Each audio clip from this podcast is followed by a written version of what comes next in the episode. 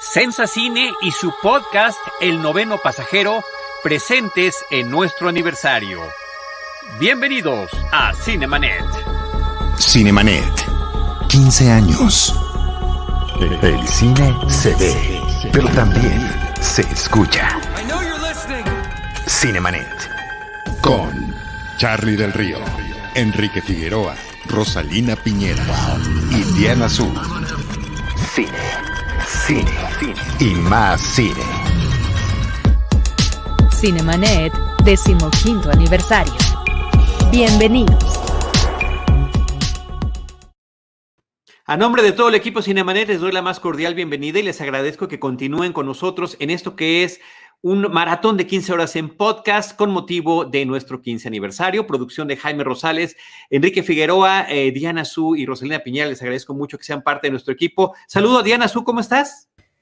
Charlie, qué gusto. Antes que nada, felices 15 años a Cinemanet. Qué bonito poder decir hoy en día que ya soy parte de esta familia. Felicidades a ti que justo has estado desde el principio y hasta ahora. Deberías de tomarte una foto en cada programa en el que estás para que así el Charlie empezando el día y el Charlie al final para ver.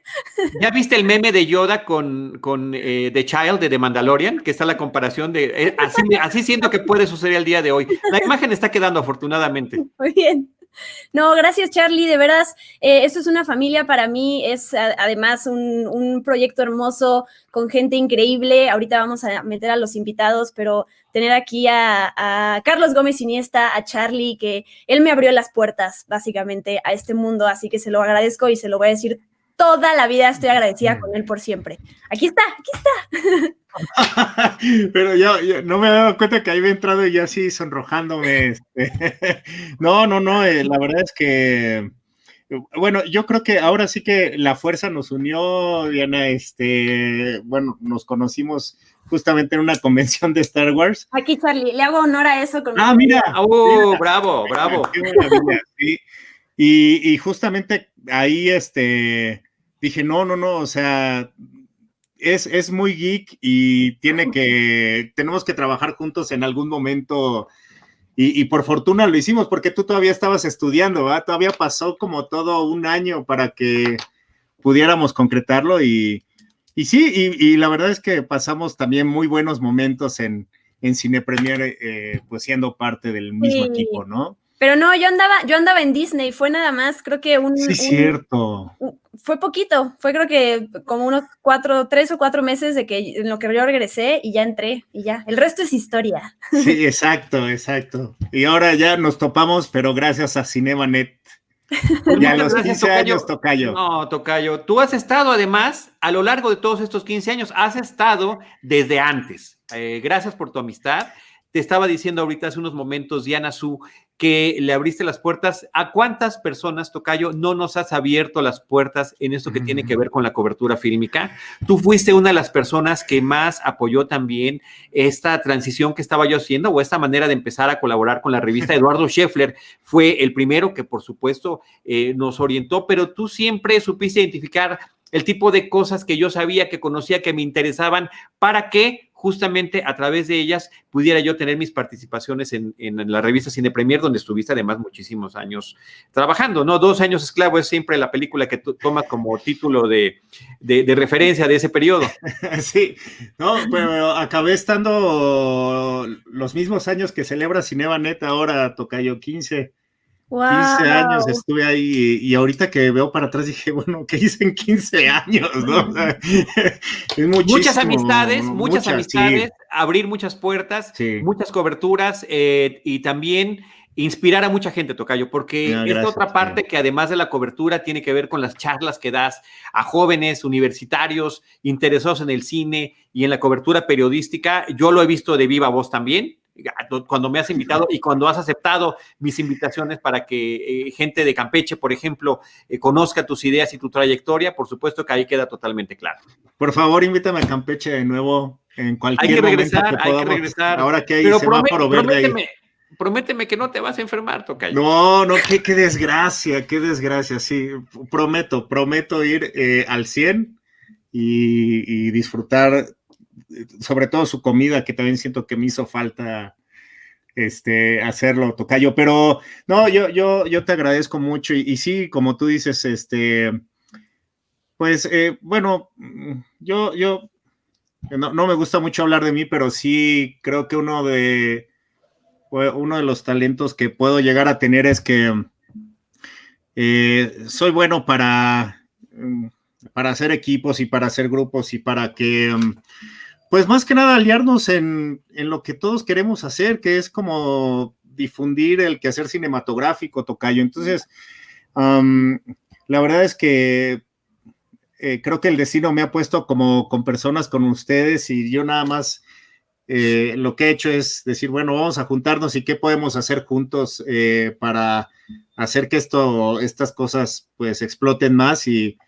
y pues por fortuna algunas han salido muy bien, ¿no? Este, como ahorita, pues imagínate estar celebrando 15 años del primer podcast este, que hubo en México sobre la cobertura de cine y me acuerdo pues muchísimas cosas y las agradezco todas, este, desde una, no estoy seguro si fue uno de los primeros aniversarios, no, no sé si fue de Sinergis o de, o de Cinemanet que lo celebramos ahí en la Condesa en un antro este, lleno como de, luces, este, pues, este, neón, así parecía más bien como un rave, este, eh, hace, hace años, Tocayazo, y... ¿Qué no fue la semana pasada, Tocayo? No te vayas a estar confundiendo. sí, era cada semana, ¿verdad, Tocayo? Ahí en el Patanegra. no, era, no, celebraciones. Este, Tuvimos etapa de Pata Negra.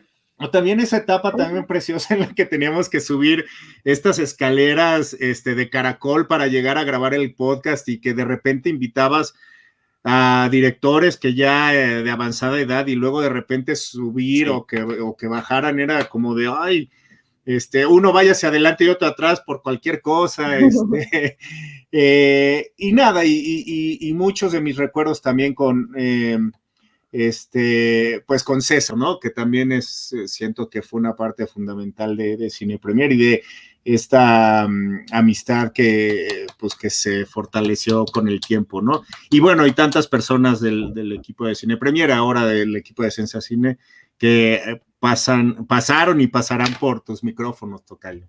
No, pues muchas gracias. Y además, fíjate, lo platicamos hace ratito. Eh, tú llevaste a muchos de los amigos de Cine Premier por primera vez al podcast de Cinemanet. Eh, y, perdón, Diana Su, voy a, voy a decir también que no sé si te acuerdas cuando nos conocimos nosotros, también tuvo que ver con una cobertura de Star Wars. Era eh, un evento al que nos habían invitado por el lanzamiento de juguetes, em, un unboxing. Extraordinariamente chafa en algún foro del sur de la ciudad eh, donde pusieron a unos youtubers de quién sabe dónde para abrir eh, uno de los eventos más anticlimáticos en los que he participado. Pero lo que quedó allí, pues que, nos identificamos por primera vez, tú ya estabas en la revista y bueno, nos había, ya nos habíamos tratado por correo electrónico, pero no nos habíamos conocido. Wow, no me acordaba que ahí fue la primera vez que platicamos, Charlie. Creo que eh, en algún punto estaría padre recordar, ya sé, son estos eventos en donde justo lanzan los juguetes que vienen acompañando a las, las, nuevas películas, ¿no? Ya mi cerebro ahorita está uniendo las piezas del rompecabezas, pero creo que nuestra amistad también se, se, mm, eh, se hizo mucho más fuerte cuando conocimos que habíamos trabajado los dos en los parques de Disney y fue como de ya, amigos de por Para siempre, para siempre. Y eso lo vamos a celebrar más al ratito. más al ratito. Crossover con el podcast de Experimento 626, pero Hoy estamos, Tocayos, celebrando esta amistad y también eh, esta forma de colaborar juntos desde diferentes medios, haciendo este crossover con Sensacine. Me da muchísimo gusto. Tú ya has participado con nosotros como parte de Sensacine, pero es la primera vez que lo vamos a hacer con el podcast de Sensacine. Eh, Tocayo, ¿ya cuánto tiempo llevas ahorita en Sensacine? Tres años, Tocayo, en septiembre. Tres años. Tres años. Sí, se ha pasado rapidísimo, sí. Parece que fue ayer, literalmente. Pues sí, sí. ¿Y cuántos episodios del podcast? Eh, pues eh, el podcast comenzó prácticamente cuando inició la pandemia. y ahorita van tres temporadas, deben ser pues casi llegando ya a 30 episodios, pero yo creo que ellos les, les pueden decir mucho mejor. Vamos a presentarlos. Han estado esperando, discúlpenos. Eh, le damos la bienvenida a Tamara y a Mike. ¿Cómo están? Bienvenidos a Cinemanet. Hola amigos, gracias. Felicidades por los 15 años. Que yo llevo un año con Mikey Cito, que ya estoy más vieja que hace un año que empezamos. Se lo llevo un año. Y imagínate cuando lleven 15, vas a ver, lo, van, a, sentir mucho. Pero de verdad que muchas gracias por acompañarnos. Nos interesaba mucho poder conversar con ustedes. Eh, de podcaster a podcaster, estamos además cubriendo el mismo tema, pero cada diferente proyecto tiene su propia identidad. Eh, Mike y Tamara, eh, ustedes, como decía el tocayo, como además han ido narrando a lo largo de los episodios que han tenido, pues les tocó este momento en el que empezaron a cerrar las salas, en las que la cobertura de cine se convirtió más difícil, de repente sin estrenos, eh, muchos teníamos que estar platicando de lo que había en streaming y demás.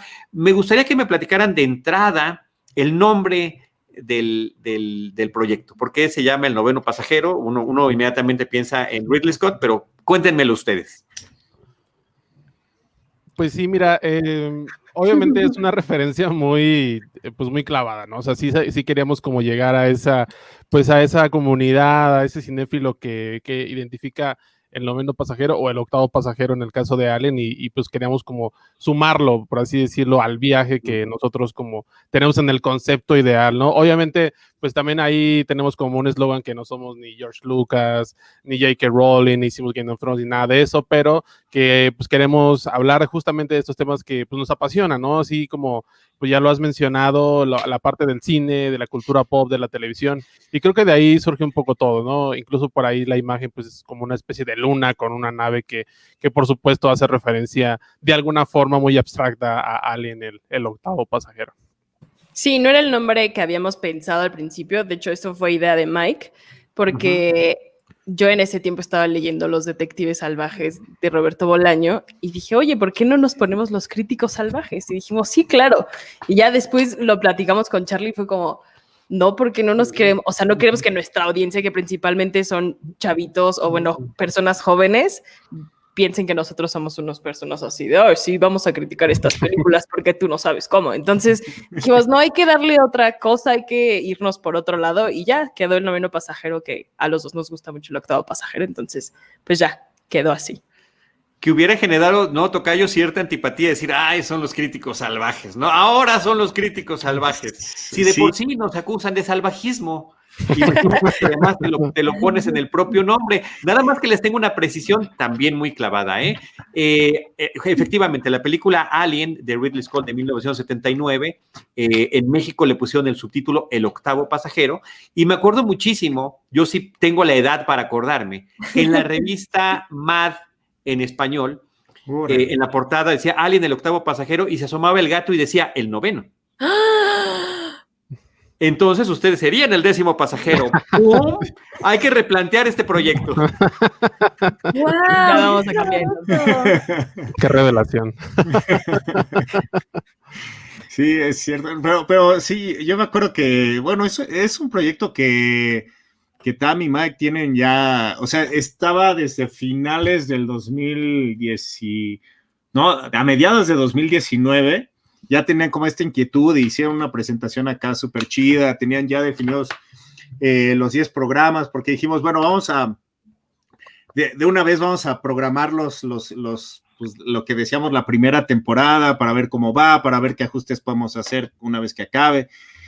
Eh, y, una vez que ya se grabó el piloto, eh, que estaba todo listo, tuvieron, ya estaba grabado el piloto, bueno, ya le, ellos lo contarán mejor, pero tuvieron que eh, cambiar o volver a grabar un, episodio porque nos, nos, nos, corrieron, bueno, no nos corrieron, pero nos dijeron que ya no podíamos ir a la oficina y empezaba todo esto en la pandemia, entonces era como muy raro empezar con un episodio en el que pareciera que todo estaba normal cuando todo ya se estaba viniendo abajo, ¿no? Eh, más o menos es así, ¿no, Mike?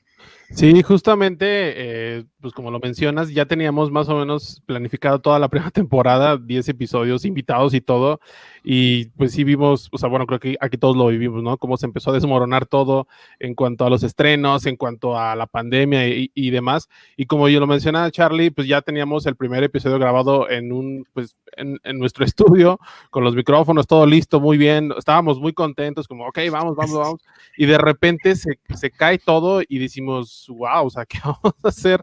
Y, y sí vimos como la necesidad de entrar con el tema, pues, COVID, ¿no? En la industria, porque ese fue nuestro primer programa justamente en el momento en el que todo se vino abajo y, y anunciamos como todo lo que se había retrasado y lo que se estaba anunciando, y con eso entramos, y yo creo que sí marcó un poco eh, la, la, pauta o lo que iba a seguir después, porque pues obviamente después tocamos varias veces lo, lo de COVID, ¿no? Pero so, solo grabamos, yo creo que dos programas en, en, presencial y lo demás ha sido completamente, eh, pues en videollamadas o como estamos ahorita conectados, ¿no? Sí, que además era chistoso porque no, no, no tenían nada, o no teníamos nada de equipo, o sea, todo el equipo estaba en la oficina, güey. Entonces, también desde, pues, a, desde tener que comprar micrófonos, este, organizarse para grabar los dos, este, editar y todo eso, fue como, la verdad, un, un trabajo como el que pues estamos haciendo todos para reinventarnos en estos tiempos. Sí. ¿no? Eh, ha sido tiempos de reinvención. Eh, Diana, tú ibas a hacer un comentario. Te, te, vi tu expresión de voy a hacer un comentario. Sí, eh, no, más bien, ya que estamos hablando de equipo y de toda esta parte de grabar desde casa y que justo todos los que estamos aquí producimos nuestro propio podcast. ¿Cómo, cómo, es, ¿Cómo le hacen ustedes? Porque además se me hace interesante eh, para la gente que nos está viendo conocer el, equipo que tienen ustedes, el cuarto, por ejemplo, en donde graban, este, no sé, como esos tips que mucha gente además, ya sea por gusto por trabajo, lo que sea, luego no sabe cómo empezar eh, y por la parte técnica, además, que luego en un podcast que se escuche mal el audio, le puede reventar el oído a alguien, ¿no? Entonces, pues si pueden compartir también como, como, cómo ha sido su experiencia con eso, por si alguien quiere emprender un podcast, pues estaría padre también saberlo. Pues sí fue súper complicado al principio, o sea, sobre todo porque Mike y yo, el noveno pasajero es el primer podcast que hacemos Mike y yo, o sea, como de manera profesional. Claro que cuando ibas a la universidad entras como que a la cabina y todo muy padre, pero no lo hacías tú.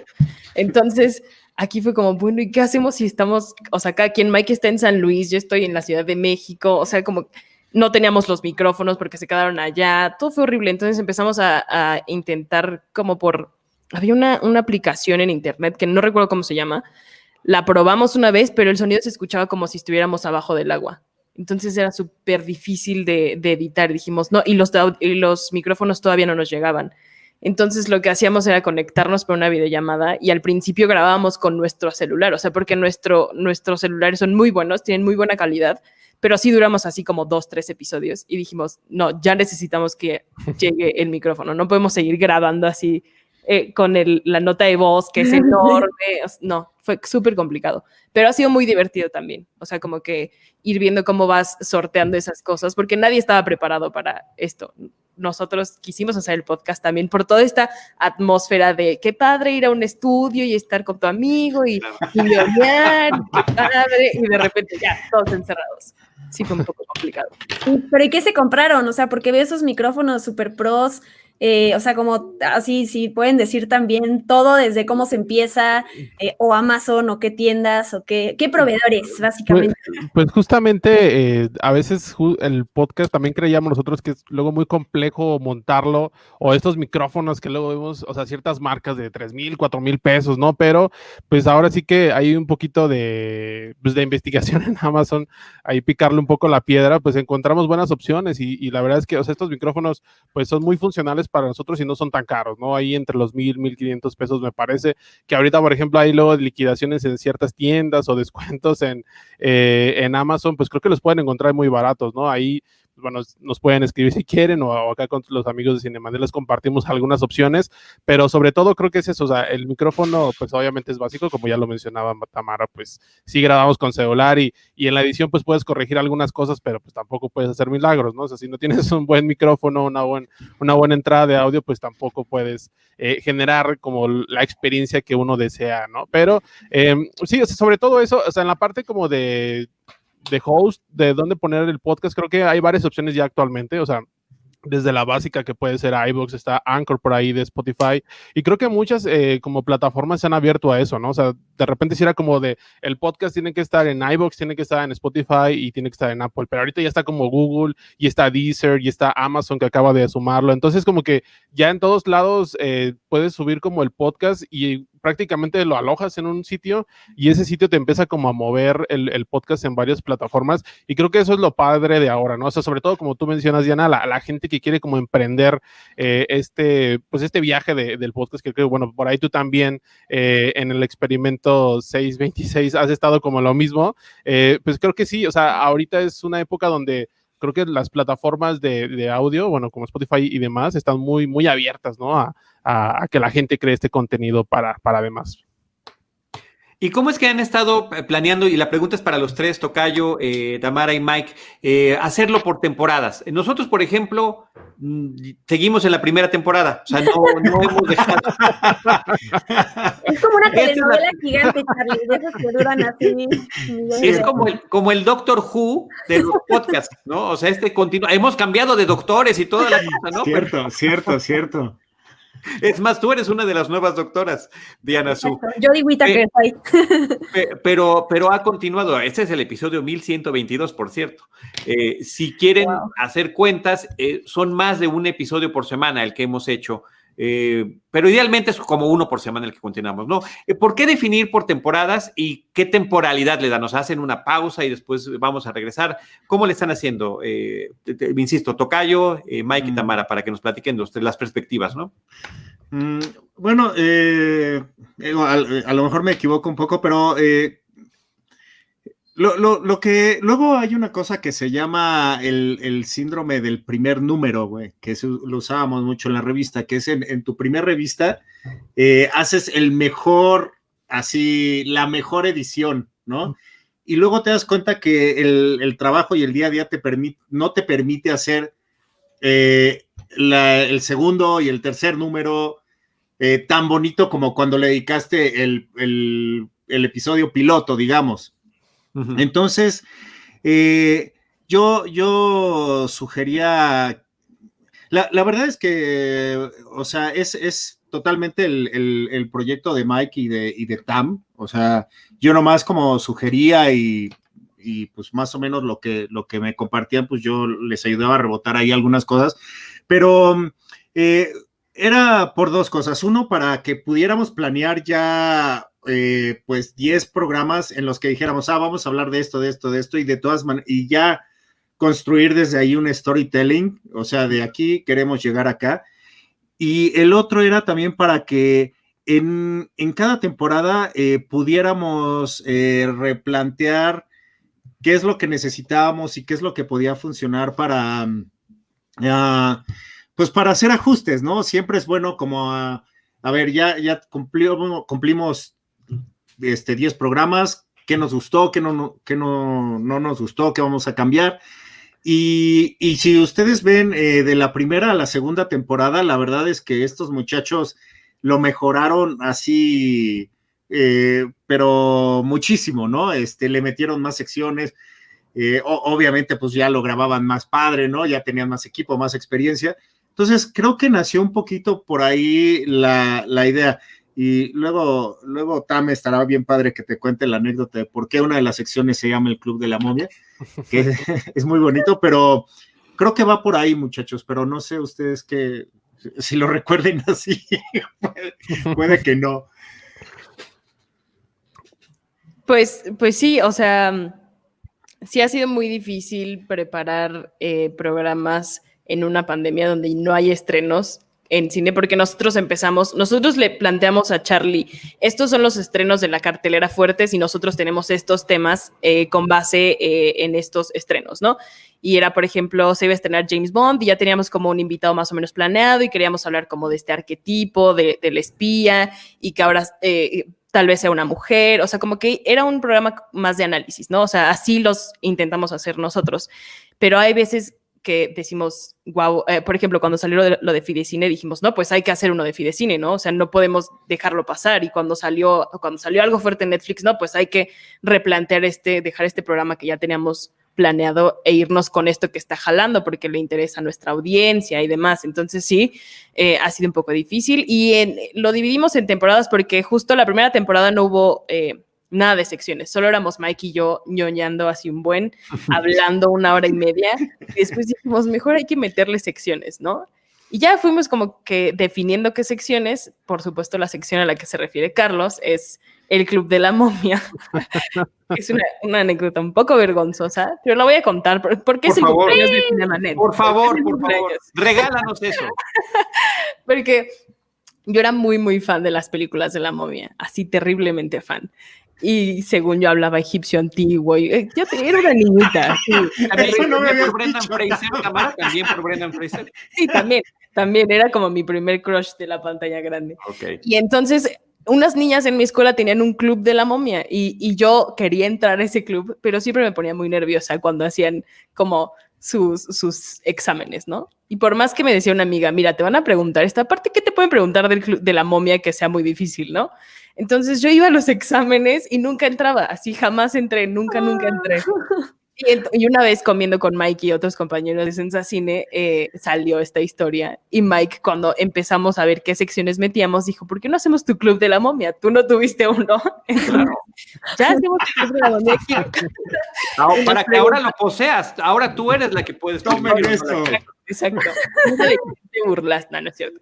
Este, y ya, y en esa sección nos preguntamos cosas sobre las películas que decimos nosotras, nosotros son nuestras favoritas, y ya de eso se trata la sección, de, de avergonzarnos y decir, no, no eres tan fan, ya demostraste que no eres tan fan. No, claro, es que vean. Era Pero ya lo viste fan, cómo está ahorita. Sí, no, qué mal, qué mal. qué Ah, mal. A- Algo sucedió, algo sucedió. Es la momia. me queda- se, se convirtió en la mo- La maldición de la momia. Sí, pero yo era fan, fan, fan. Esa es la historia detrás del Club de la Momia. Oye, pero te tienes que mandar a hacer stickers y playeras así, aduéñate de la marca y luego se las enseñas a tus amigas o bueno, a ese grupo y la tienes que, ¿cómo se llama? Eh, eh, patentar y así te vuelves súper famosa con eso y ya. Gracias al favor. Sí, súper vengativa yo. No, invítalas al programa ahora tú. Sí, ahora estaría padre. a ellas. Ay, qué bonito. Y, Qué y- espera, pero la, la nueva de la momia, obvio, no te gustó, ¿verdad? No, para nada. Ah, No, y la tercera parte, o sea, ya sin Rachel Weisz dije, ¿qué? ¿Por qué estamos aquí? ¿Por qué tenemos que ver esta película que ya no son los originales? No, no, no, no, no, no, no. O sea, Brendan sí quedaba, pero, pero no. En yo era súper fan, o sea, no puedo explicar. Tengo un muñequito así como de colección de, de Brendan Fraser que está por allá arrumbado. Lo hubiera traído. No sabía que íbamos a hablar del Club de la Momia, si no, estaría aquí con mi muñequito. Pero sí, no, esa fue terrible. Mm, mm, mm, mm. Oigan, y ya que estamos también hablando en, en- en este episodio, como todo, la cobertura cinematográfica, que cada, pues como medio y como persona, cada quien tiene su manera de acercarse a la información y de investigar y todo eso, ¿ustedes cómo le hacen? O sea, ¿cómo es su proceso como para eh, armar, si bien el podcast también se puede ir para otro lado, y bueno, un programa, ¿no? Y, y abrir, estar abiertos a que se metan otros temas en el medio, ¿cómo, cómo es su proceso? Pues creo que depende un poco como también del calendario que hacemos mensualmente. Eh, en el caso de, o sea, recuerdo mucho, hicimos dos especiales de Dark, eh, esta serie de, de Netflix, que, que, bueno, nosotros somos muy fans de, de, de esta serie, pero sí encontramos como, como una... Ah, muy bien, muy bien. Encontramos como una necesidad de hablar de la serie, pero dijimos, a ver, vamos a hacer como un tipo repaso y queremos también, o sea, no sabíamos que nos iba a dar la tercera temporada, pero sabíamos que nos iba a dar algo. Entonces, sí, estamos, estábamos como muy interesados en, o sea, sí veíamos como el calendario, dice 27 de junio y 20 de junio es Dark, o sea, de, de ese tipo de cosas no, no las quitas y ahí tienes a Mike y a Tamara una hora y media en cada programa hablando y ñoñando de Dark y, y es muy padre también como luego encontrar a, a gente que es muy fan de, de eso y, y, te empieza como a aventar sus teorías y, y se encuentra como afín a eso, ¿no? Pero eh, creo que sobre todo es eso, o sea, ahora que, bueno, desgraciadamente están más limitados los calendarios, pues vemos un poco si hay aniversarios o cosas que nos interesen. Hace poquito hablamos de, de The Office, eh, bueno, que también cumplió 15 años como, como Cinemanet. Wow. En, entonces, eh, pues sí, o sea, hemos encontrado también como estas cosas que, que nos gustan, que ya teníamos como planeadas. Por ejemplo, venía la película de Dune y queríamos hablar de su director, de, de Denis. Ya lo hicimos, pero pues ya no hubo película. Entonces, eh, como algunas cosas que teníamos eh, ahí como muy, muy, muy claras, eh, pues de plano no las soltamos, ¿no? Porque si teníamos temas por ahí de 007, eh, de Wonder Woman, eh, DC Fandom, que por ejemplo eso fue un evento que, que cayó prácticamente de la nada, ¿no? Como tres semanas antes se, se, anuncia el evento y nosotros le damos la atención y vemos que el evento explota, ¿no? O sea, como que también creo que para nosotros, y, y hablo creo que por todos, el, el mismo año nos ha sorprendido en cuanto a las coberturas o a los eventos que han surgido, ¿no? Porque la Comic Con a lo mejor no fue lo que en otros años eh, se vivió, pero el DC Fandom este año fue algo impresionante, ¿no? Entonces, como que también estos cambios eh, nos han guiado o, nos han marcado un poco la, la, pauta de cómo o qué queremos eh, cubrir y qué tenemos que omitir, por así decirlo, ¿no?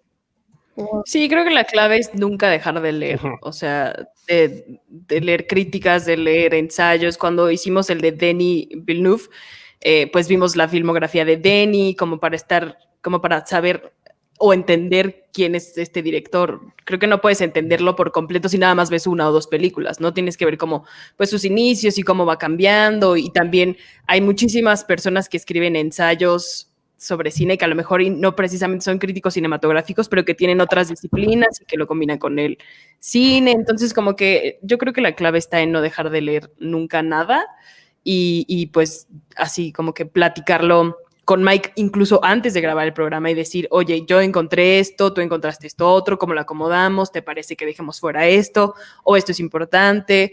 Como que creo que sí hay una gran labor por parte de nosotros de mantenernos informados siempre. Quisiéramos hacerlo muchísimo más, pero a veces pues el día tiene 24 horas nada más. Sí, claro. mucha, mucha preparación eh, para cada uno de los programas que están haciendo. Y ahorita que, los, que, que estás comentando este proceso de platicar antes, eh, lo que cada quien investigó, y mi tocayo no me dejará mentir porque lo hemos vivido un montón de veces. Una de las reglas no escritas que yo tengo es no platiquemos de nada hasta que entremos al programa, para que la plática fluya de la manera más eh, espontánea posible. Porque de repente empezamos, oye, ¿te gustó esta? Sí, oye, ¿sabes qué? Mejor no lo quemes, espérate, espérate, porque si no, no nos va a salir tan espontáneo como, como saldría si lo estamos haciendo a la hora de estar grabando. Entonces, qué curioso que puedan haber, por supuesto, los, las dos fórmulas son completas y absolutamente válidas. Incluso me atrevo a decir, tiene mucho más sentido la de ustedes, ¿no? Ir mucho más preparados, pero también tiene que ver con la identidad de cada programa. Y a mí me parece que eso es un aspecto extraordinariamente delicioso de cómo ha crecido la cobertura fílmica a través de los, de los podcasts y que podemos estar hablando de la misma película y cada quien lo va a tomar desde una perspectiva distinta y con un tono distinto, con un ritmo diferente, con o sin secciones, y que todos estamos formando parte de un podcast Cinematic Universe en el que nos hemos ido juntando a lo largo de los años y que hoy en particular, eh, gracias y les agradezco mucho que estén aquí en este, en este aniversario, hoy justamente lo que estamos haciendo es mezclarnos con muchos de ellos. Eh, y tener esta primera oportunidad de hacerlo con ustedes, que justo en este año tan complicado, como es el 2020, se integran a esta, a esta labor. Así que muchísimas felicidades. Y qué padre que lo están haciendo con ese entusiasmo y también con la guía de mi tocayo Carlos Gómez Iniesta, eh, que, que por supuesto trae detrás de sí toda una experiencia formidable. Y, y, ahorita seguimos comentando todo esto, pero sí quiero retomar un tema, Tocayo, que tú tocaste hace poco en uno de los textos de Sensacine, que tiene que ver y que tanto Diana como ustedes, eh, Tamara y Mike, lo han estado viviendo, eh, que tiene que ver como, con el cambio que ha sufrido la cobertura fílmica a partir de la pandemia, a partir justamente de marzo de 2020. Estábamos acostumbrados a ir a las funciones de prensa, ocasionalmente teníamos conferencias, eh, junkets, entrevistas, viajes, eh, visitas a sets y filmaciones, y de repente todo eso se vino abajo. Hay un cambio radical y dramático y, y muchas cosas posiblemente, Tocayo, y tú lo estabas escribiendo, posiblemente cambien para no regresar. Pues sí, sí, toca yo. O sea, yo, yo creo que, bueno, en, todas las industrias eh, y en la educación pasará eso, este, pero bueno, en, particular en el cine, pues sí, este, por ejemplo, hay, hay, hay eventos que o, están sucediendo cosas que antes sería imposible, ¿no? Que, que te pasaran un screener de una película como Wonder Woman, pues era casi, casi un pecado mortal, ¿no? Para quien quisiera hacerlo.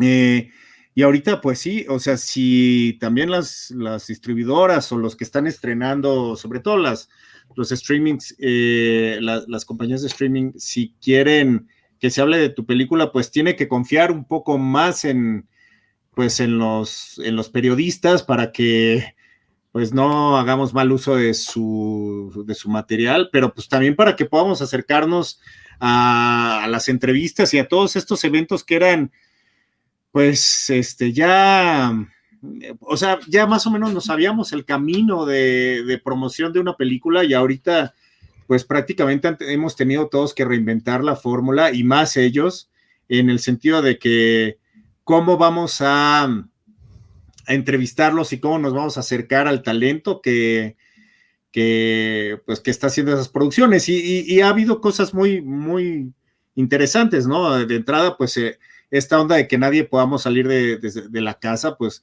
y el poder eh, hacer una entrevista en la, desde la casa de ellos y desde la de nosotros, sí le da otra, pues otra sensación, ¿no? Porque además está en cada una de las entrevistas es eh, We Feel You, bro, ¿no? O sea, como que todo el mundo estamos viviendo este tipo de cosas y nos estamos dando cuenta de que, pues que todos nos tenemos que apoyar para, para sacarlo adelante, Tocayo. Entonces, este, pues sí, eh, creo que de todas maneras, cuando esto acabe, eh, que bueno, en algún momento debe acabar, este, ojalá, eh, sí va a haber algunas cosas que se queden, ¿no? O sea, sí creo que va a haber, va a seguir habiendo estos, estas entrevistas remotas, que antes eran más phoners, y ahora creo que son más a través de estas herramientas eh, audiovisuales.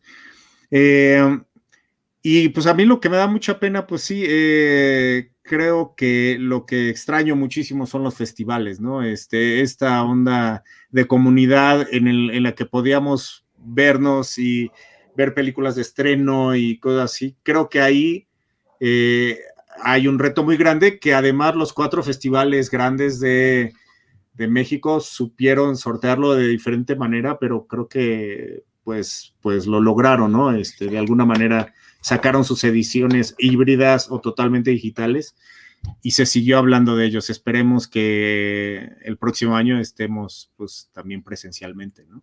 Es el año de los festivales virtuales, quién sabe por cuánto tiempo. A ti te tocó ir a uno de estos híbridos y me parece que pudiste constatar que la diferencia es completamente distinta a todas las que has vivido y a todas las que me has convidado siempre a asistir, Tocayo, y en las que siempre, en el 100% de los casos, te fallé. El único que, lo, que logramos fue el primer Festival de Cine de Campeche.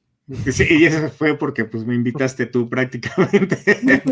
sí, pero, pero sí, justo, bueno, de, entrada me, tocó ir al Festival de Morelia y pues sí, el, el entrar a una sala de cine era prácticamente con reglas de aeropuerto, de, de desinfección, de sana distancia y pues eh, parte de lo padre de, los festivales, pues es justamente de, güey, tienes que dar temprano, si no, no agarras butaca, y si no agarraste butaca y quieres ver esa película, te le echas en el piso, no importa, o sea, aunque estés incómodo, pero aquí, pues, este, pues no, no, aquí era, tenías que tener tu lugar asignado desde el principio en el que no te podías mover y además en el que, pues la verdad daba cosa meter alimentos, ¿no? Entonces, sí, sí estamos viendo algunos cambios. Eh, pues, eh, que, pues, pues, que son necesarios, que de alguna manera eh, la industria tiene que responder con eso y, que ha sido una fortuna también que, eh, pues que si los festivales lo ampliaron de esa forma, todas las personas como tú, Tocayo, que no podías ir físicamente, sí podías accesar a varios estrenos y a varias películas que de otra manera no lo podías hacer, ¿no? Sí, yo creo que dos, de, dos cosas que, de las que dijiste quiero aportar. Una de ellas es cuando, como periodistas, que está como esta, em, dos tipos de hacer entrevistas, ¿no? Que es o estás, el, bueno, el uno a uno con un actor presencialmente pero esta parte de luego de las mesas redondas que tú dices, para que la gente lo sepa, pues generalmente, eh, a menos de que estés presencialmente y viajaste a Londres a tener a los actores de Harry Potter ahí contigo, pues a veces lo, lo haces por teléfono. Y a mí eso no me gusta porque no puedo ver la cara de la otra persona que está ahí eh, contigo o de los por lo menos del actor con el que estás hablando, no de los otros periodistas, pero ahorita por lo menos la parte virtual se ha hecho que todas las mesas redondas, como dice Charlie, puedas tener al actor aunque sea en la computadora, luego para tu cobertura solamente, por ejemplo, Netflix o Warner o quien sea te manda el audio, ¿no? Para que puedas sacar tu nota a partir de eso, pero la entrevista como tal tienes al actor en la computadora y lo estás viendo. Entonces, eso para mí se ha sido eh, algo muy bueno porque sí es, es, muy diferente el, como el, approach de esa manera. Y otra cosa que, mm, también eh, saco positivo de todo esto de los festivales, si bien siempre hay que, darle énfasis a lo presencial y el festival no quiero que nunca cambie su forma de, ser, pero sí todo, esta, todo este acceso que ha tenido la gente que no suele ir a festivales y que los ha podido ver, yo lo viví con Los Cabos y lo viví con Morelia. ¿no? De ver estas funciones, eh, lo que trajo los cabos, o sea, yo, yo estaba fascinada de, repito, no quiero que nunca el festival eh, virtual sustituya, ¿no? Como todo esto físico, pero sí que la, más gente tenga el acceso. Eh, yo, fui, yo vi a tanta gente en redes sociales poniendo, wow, nunca había visto una película durante el Festival de Morelia o de Los Cabos.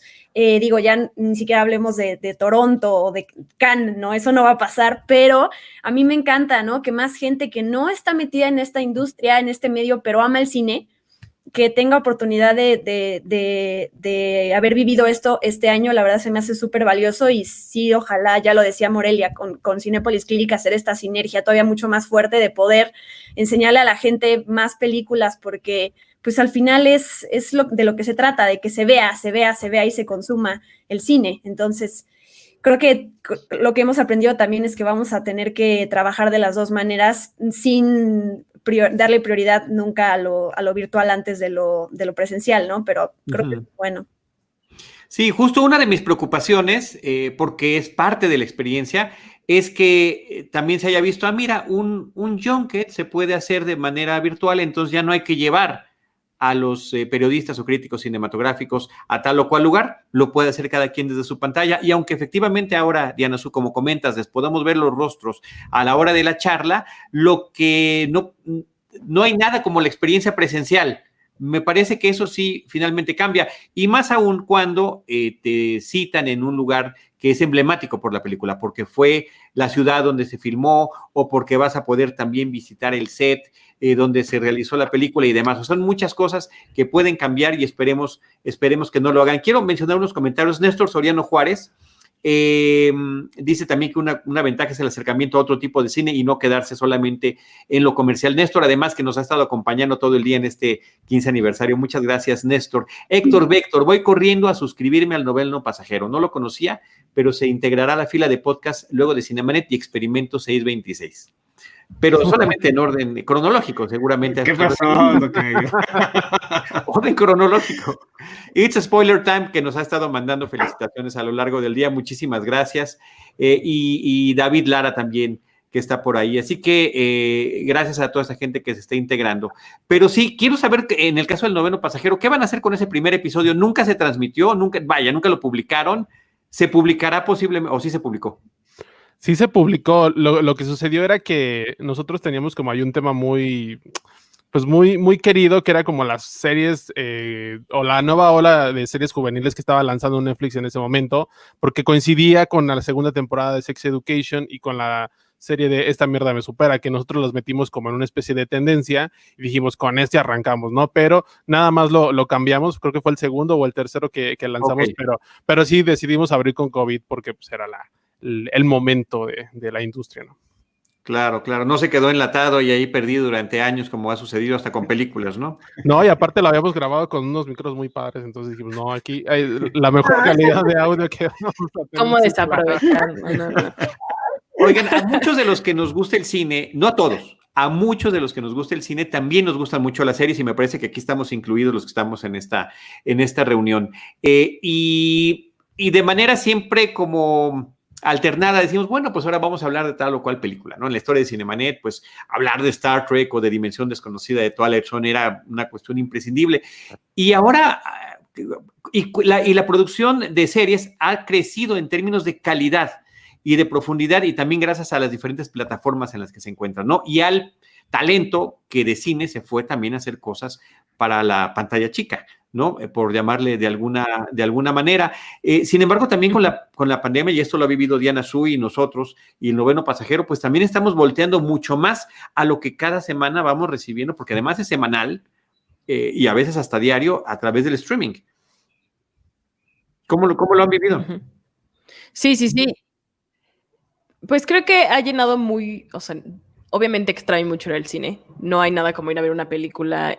Hasta la experiencia colectiva, ¿sabes? De cuando eh, ves una película de terror y ves que todo el mundo se está muriendo de miedo y que el de al lado también está viviendo como tú. Como que esa experiencia colectiva nunca eh, volverá a ser la misma, al menos por ahora.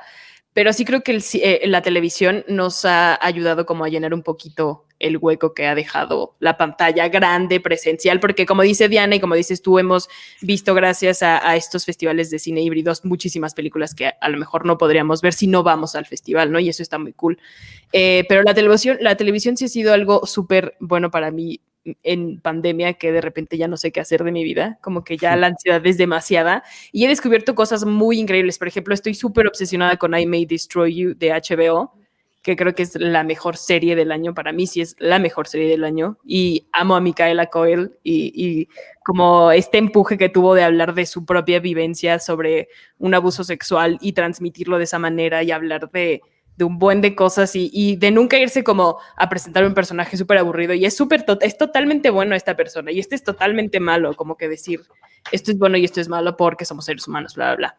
Entonces creo que la televisión ha llenado muy bien ese hueco por ahora. Y sí, el noveno pasajero se ha apoyado mucho en el streaming durante esta pandemia, como que a, jalar los estrenos que vemos en Netflix. También hemos hablado de que como son tan rápidos, sentimos que la gente los olvida a las dos semanas, a la semana, como que ya, ah, ya, ya se Sí, de repente se pasa la euforia, ¿eh? Me parece que también el registro que podamos dejar, eh, porque además habrá gente que nos escuche tiempo después, no, no, no exclusivamente cuando sale el, programa o la serie, pero sí que, haya ese recordatorio porque estamos viviendo con, una, como eh, series instantáneas. Ah, ya salió, ya la vi, bueno, ya pasé, ¿qué sigue, no? Y que justamente ahora que hicimos un especial de las mejores series del 2020, nos dimos un cuento un poco de eso también, unos programas anteriores que eh, son de repente muy efímeros algunos fenómenos eh, televisivos, principalmente lo identificamos con Netflix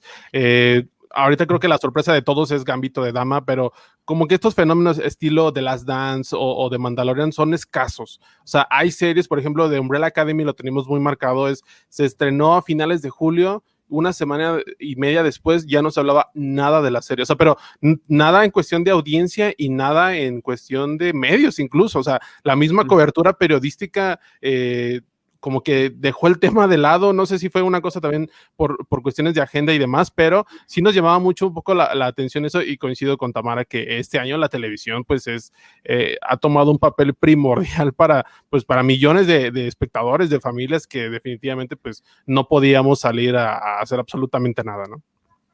Sí, que estamos terminando además redescubriendo muchas cosas que de otra forma no hubiéramos visto. A mí me, yo por ejemplo creo que en una situación previa a la que teníamos antes de marzo, eh, The Queen's Gambit quizá no lo hubiera visto.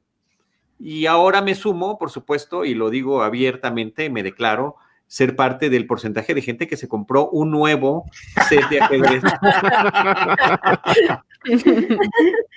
Qué fácil, Charlie. ah, no, soy, soy el más fácil del mundo. No tienen idea. No tienen idea. A mí, a mí me pasó este año que sí, pues vi muchísimas, o sea, yo consumo muchas series pero sí vi tres veces más series que en cualquier otro momento, ¿no? O sea, lo notas porque me pasa que está llegando a fin de año. Yo desde enero empiezo con mi lista de mejores y peores y lo que voy viendo lo voy agregando para que cuando llegue el diciembre no sea tan difícil revisitar este, todo lo que viste y las preguntas que le diste. No, sí, ya, ya aprendí, Charlie, ya aprendí. Y sí, ahorita tengo por fin mi lista de películas me gustaron y las que no, siempre ha sido más fácil que las series. Las series siempre tengo lo mejor porque justo como te consumes mucho más tiempo viendo una serie, pues lees cosas para ver las buenas y no meterte en algo malo. Y ahorita ya tengo una lista mucho más, también más grande de, series que me decepcionaron porque tuve mucho más tiempo también para ver eso. De, tengo muchas ganas de hablar de ese tema. Y Mike decía hace ratito y quería retomarlo muy rápido Dark, Dark, que, que fue algo pues, también muy importante este año por todo lo que significa. Pero sí me pasó y me imagino que ustedes fue, fue lo mismo. Cada episodio de Dark que dura que una hora o 50 minutos, ya no sé. Cuando la ve uno por la parte periodística, se tarda más o menos dos horas por episodio y más Dark, porque hay que pausarle y escribir.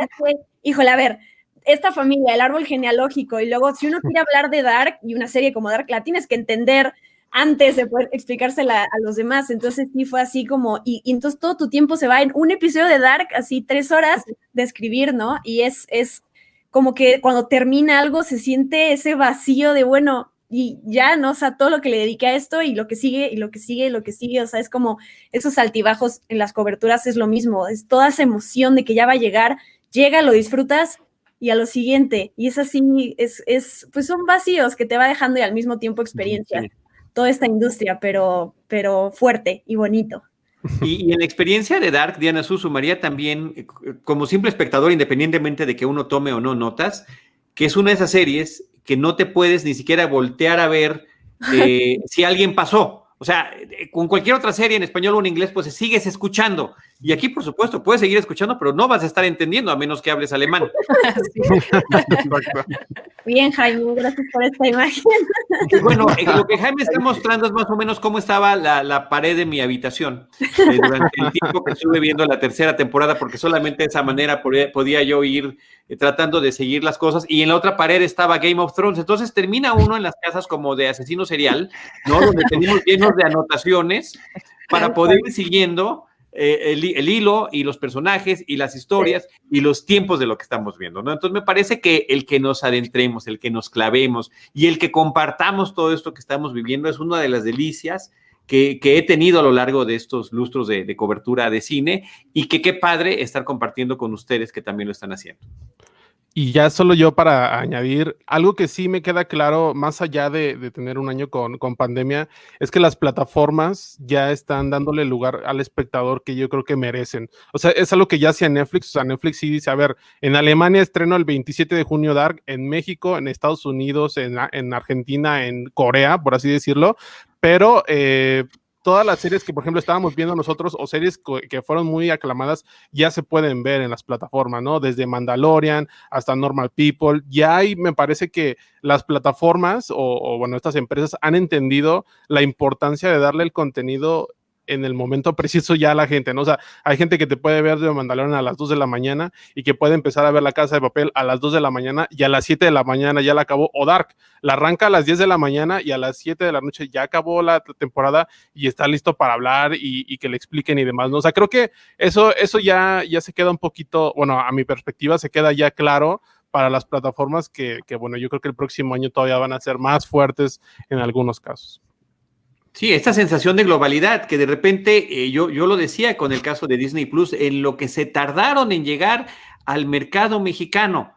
Mientras eso sucedió, no sé cómo, todos vimos Mandalorian, ¿verdad? Y ya habíamos visto Mulan también, o sea, realmente no, no, no vamos, si no estaríamos hablando ahorita de Mulan, ¿no? ¿Qué les pareció? Pues no, la vimos. ya apenas ayer la vi, Tocayo. Porque tú eres una persona muy correcta, Tocayo, o sea, no, no, lo imaginaba de otra manera. No, no, es que, bueno, ayer, ayer fue una locura, porque ayer teníamos como cinco estrenos importantes y había que, que escoger, este, a qué le querías entrar, ¿no? Este, desde Selena hasta Mulan hasta nuevo capítulo de Mandalorian. O sea, y Mank. y Mank, y Mank, claro, por supuesto, por supuesto. Así es. Oigan, pues este, ya se, acabó nuestro tiempo, se fue muy rápido. Les agradezco mucho. Tocayo, qué honor tan grande. Una vez más, gracias por todo. Como decía Diana Su al inicio de esta plática, gracias por esas puertas que, que nos abriste y que nos sigues abriendo a través de tu amistad, de tu profesionalismo y de toda esta experiencia que has acumulado con los años. No, muchas gracias por permitirme ser eh, su chambelán durante una hora. Eh, es en serio un, placer y en serio en estos tiempos donde muchos medios están en problemas, donde vemos que compañeros pierden trabajo, donde vemos que mm, la misma industria del cine y del entretenimiento está pasando por muchos problemas, hay que celebrar más que nunca que un programa como Cinemanet esté celebrando 15 años y que vengan muchos años más eh, Tocayo y Diana eh, en Cinemanet. No, muchas gracias, pero también celebrar a los que vienen llegando. Así que eh, un honor y un privilegio, eh, Mike y Tamara, que nos hayan acompañado. Mucha suerte, sigan así con el noveno pasajero y, y qué gusto formar parte de este mismo eh, podcast de Cinematic Universe en el, que, en el que nos encontramos. Gracias a ustedes por invitarnos. 15 años. Wow, wow. Muchas gracias. por la Sí, Felicidades. lo agradezco, lo agradezco, lo agradezco de corazón. Por más crossovers. Por más Sí. claro, Sí, claro, sí, claro, sí. claro. Aquí estamos listos siempre. Eh, Diana Su, muchísimas gracias. Te veo al ratito para las cosas que vamos a seguir haciendo en este aniversario. Amigos que nos están viendo, eh, creo que hoy no mencioné el super chat, diablos. El super chat, si nos quieren apoyar con algo para la producción del día de hoy, Cinemanet 1 en YouTube. Eh, hoy nos vimos a través del Facebook de Sensacine, de Cinematempo, de Cinemanet. Gracias a todos los que nos acompañaron. Gracias al equipo de Sensacine y del noveno pasajero. Y nosotros les estaremos esperando en el próximo episodio con cine, cine y más cine. Esto fue Cinemanet, decimoquinto aniversario. con Charlie del Río, Enrique Figueroa, Rosalina Piñera y Diana Su. Cine, cine, y más cine. Cinemanet, 15 años. Los créditos ya están corriendo. Cinemanet se despide por el momento. Vive cine en Cinemanet.